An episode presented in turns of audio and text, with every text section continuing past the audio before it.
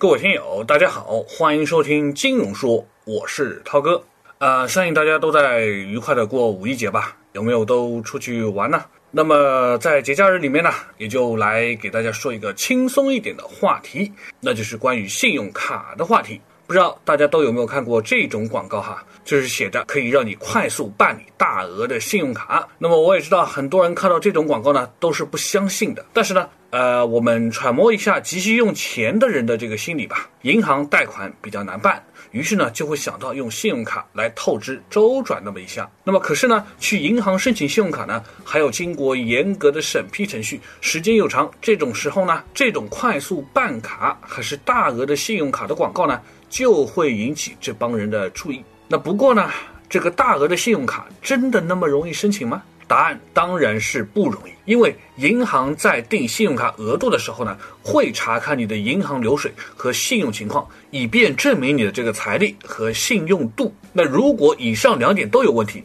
那别说大额了，小额都根本不可能。所以路边这种代办信用卡的业务风险非常的大。那。呃，这里就讲个真事儿吧。有一个被骗的用户 X 说，他前段时间呢自己就急着用钱，所以呢就找了一家说是能办理大额信用卡的这么一个中介，然后呢可以给办理三十万以上额度的信用卡。那通常我们所说大额是指多少的大额呢？那就是在十到十五万。那这种三十万的额度呢，可以说是巨额的级别了。那当然，他毫不犹豫的就把自己的什么社保证明啊、收入证明啊、工作证明等资料都交给了对方，并且呢，打算办一张所谓三十万额度的卡。那办卡的人呢，就跟他说啊，如果你想尽快拿到这张卡，就需要交两百块钱的工本费。那当然，这位 X 朋友呢，也没有犹豫，就给了两百块钱。可能呢，也就过四五天吧，这位 X 朋友呢就收到了这张三十万额度的信用卡。但是呢，之后他又很快收到一条短信，大概的内容就是说要按照流程去激活这张信用卡，并且呢要支付信用额度千分之几，也就是相当于一千多块钱的手续费。这个时候呢，X 朋友就觉得如果能够透支三十万，那也不在乎这一千多块钱的这个手续费吧，所以呢就爽快的也转了这笔钱，卡是激活了。钱也交了，但是 X 朋友呢，却发现信用卡是没有办法正常使用的。当他再给对方去打电话的时候呢，电话就已经接不通了。他这才发现自己是真的被骗了，里里外外。一共将近两千块钱就都打了水漂，所以说啊，在这种世道下，这种乱七八糟的广告真的是害死人。当然我知道很多朋友都喜欢买买买，很多朋友也都希望自己的信用卡额度可以更高一些。那么想拥有一张额度高的信用卡呢，其实也有几个方面是可以这么去操作的。那首先呢，就建议啊，你选择跟工作单位有关的合作银行，比如你工资卡的银行、社保卡所在的银行去办理，这样呢，不但容易办下来，而且额度还会比较高一些。那第二个方法呢？你努力证明自己的财力吧，比如说房车、存款，这都是最管用的。毕竟财力越充分，就越能证明你的实力，也说明你的消费潜力非常的强，还款能力自然就不用说。那第三呢？如果你已经有了卡，那你就得多刷卡，多用额度，及时还款，偶尔再来个分期，也尽量选择六期以上的还款。你的分期期数越多呢，手续费自然就高。那么但是呢，可是对于银行来说呢，你的贡献程度就大了，所以呢，额度就自然会给你提上去。当然呢，你还可以采取另外一种方式，那。就是采取买定存的这种方式，比如说呢，有些银行它就想要说，如果你想要有大额的信用卡，那条件呢就得在我行里面存定期存款，而且呢最好都是有十万以上，或者呢你购买同等额度的他们行的理财产品，然后呢再去申请信用卡，那你的额度当然就会高上去了嘛，因为这也是你的资金实力的一个证明。等信用卡办出来之后，那你能做的呢，就是把那些个原来的存款再取出来，也都可以。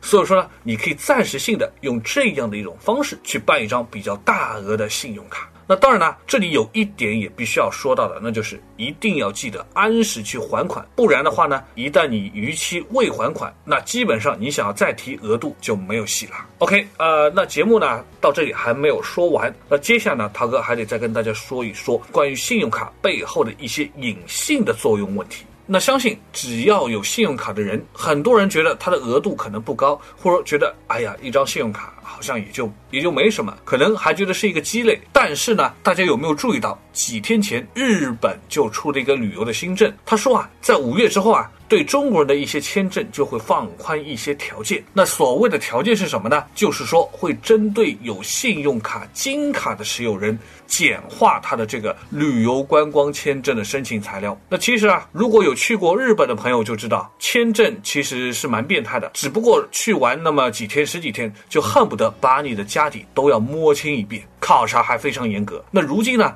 你有了金卡，就可以简化这样的申请材料。当然了，这只是日本。如果我们去所谓的宝岛台湾去玩的话呢，手上你有信用金卡或者白金卡，都可以充当一定的资产证明，那不需要去存钱冻结啊，也不一定要去打什么流水收入。所以说，这都是有高额度信用卡的这么一个隐性的好处。尤其是对于想要出去经常玩的朋友来说，这非常的有用。那其实呢，好多人也不知道说，信用卡它除了这个好处之外呢，也恰恰会证明自己是有足够的财力。那财力足够到多少呢？就会根据卡的种类跟卡的额度来判断你的社会地位和阶层。比如说。市面上大家都知道的有金卡，还有白金卡，还有无限卡，还有钻石卡等等等等，这些种类非常的多，而且级别越高的卡，你能够享受到的所谓的绿色通道就会更多。因为其实呢，信用卡的等级越高，它所代表的价值和财力也就越高。般呢，它的这个等级呢是这样划分的：最容易申请的那就是普通信用卡，那么再高一级的呢就是金卡，然后是白金卡。那白金卡呢还会分为这种叫小白金卡和大白金卡。两种，前者呢，小白金呢是有点阉割一点吧，当然权益也稍微小一些。那再上去呢，还有一种叫做钛白金卡，那这种呢又比白金卡要再高一个等级，当然申请也就更加的难。这种卡呢，对个人的资产要求就非常的高，而且呢可以当做是一个人的财力和身份的象征。呃，在这里啊，大家可以偷偷的瞄一瞄自己的同事和朋友有没有这种所谓的钛白金卡，或者说更高级别的这种卡。那么在这些卡之上呢，还有几种传说中的顶级卡。有一种卡呢，叫做银行和 Visa 合作的，叫做无限卡；另外有一种呢，叫做银行和万事达卡合作的，叫做世界卡。而银行与银联合作的呢，有一种叫做钻石卡。那我们就说其中一个叫做无限卡。那这种无限卡呢，它的这张卡的年费是要将近两万块钱，而且呢，不能够通过消费。去免除，那定向呢还会邀请客户办卡，所以呢它是一种邀请制，你没被邀请到，你自己去办，呃不一定是能够办得下来的。而且它对资产的要求之高，是需要到信用卡中心的这种高层批准才能够获得的。当然呢，在所有的这些卡上面，还有一个所谓的卡中之王，那就是美国运通黑金卡。这张卡非常的难办，它提供的权益也非常的特别。据说王思聪就有这么一张。那据说啊，前几年呢，有一位富豪买了一件两个亿的古董，他付钱的时候呢，就是刷这张卡，刷了好几次，而且啊，这张卡额度还没有上限。所以说，大家是不是都非常羡慕这种土豪级别用的这种信用卡？所以说啊，信用卡发展到现在已经是非常普及了。可是越尊贵的信用卡却不是人人都有。很多时候，一张小小的信用卡，它却能够分辨出人的地位和身份。如果你能够慧眼识卡，那你能够火眼金睛的判断出你所认识的人、你所接触到的人他的地位跟品位，这才是信用卡的高阶之处。好了，嗯。那最后呢，也希望大家都能够早日赚到大钱，能够获得这种像钻石级别的高额度信用卡。好了，呃，今天的节目也就到这里了，感谢大家的收听，咱们下期节目再会。